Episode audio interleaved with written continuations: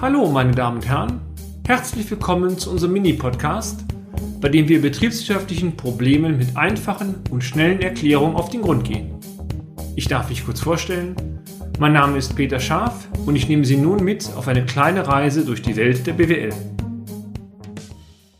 Technik von Finanzplanungen Teil 1. Sind Sie ein mittelständisches Unternehmen? Wurden Sie bereits des Öfteren von Ihrer Hausbank gefragt, wie viel Kapitalbedarf Sie in den nächsten Monaten haben? Dann sind Sie hier genau richtig. Mit diesem Beitrag möchten wir einmal die Grundzüge erläutern, wie betriebswirtschaftlich korrekt eine Einnahmenplanung als Vorstufe für eine gesamte Liquiditätsplanung aussehen sollte. Gehen wir zunächst einmal von einem typischen Unternehmen aus, welches seine Leistungen auf Rechnungsbasis mit Zahlungsziel faktoriert. Klar, Sollten Sie ausschließlich Bareinnahmen erzielen, so hat sie eine Differenzierung zwischen der Leistung, das heißt den Umsatzerlösen, und den daraus resultierenden Einnahmen fast erledigt. Sofern für Unternehmen aber keine anderen realitätsnahen Prämissen gesetzt werden können, geht die Finanzmathematik von folgender wichtiger Annahme aus. An jedem Tag des Monats erzielen Sie exakt den gleich hohen Umsatz. Natürlich. Sollten Sie beispielsweise nur am 15. und am 30. eines jeden Monats faktorieren, dann wäre der Algorithmus entsprechend anzupassen anpassen. Verbleiben wir aber einmal bei der Annahme der Linearität der Umsatzerlöse. Ein kleiner Exkurs.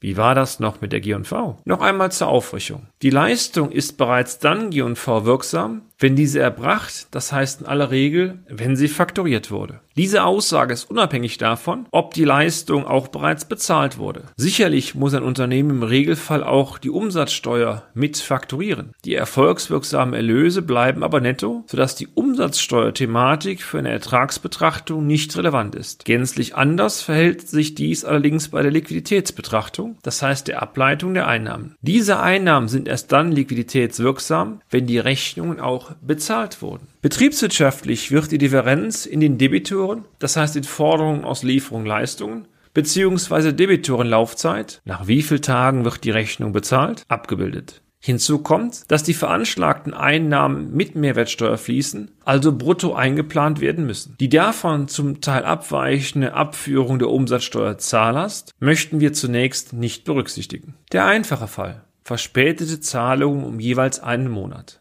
Sollten Sie beispielsweise ein Zahlungsziel von 30 Tagen vereinnahmen und sich natürlich sämtliche Kunden auch an dieses Zahlungsziel halten, so ergibt sich betriebswirtschaftlich folgende simple Betrachtung. Wenn Sie im Januar 100 Euro Nettoumsatzerlösen faktorieren, so dürften hieraus im Januar keine Liquiditätszuflüsse entstehen. Der komplette Liquiditätszufluss, das heißt 100 Euro zuzüglich 90% Umsatzsteuer, entspricht 119 Euro, müsse dann in der Finanzplanung im Februar ersichtlich sein.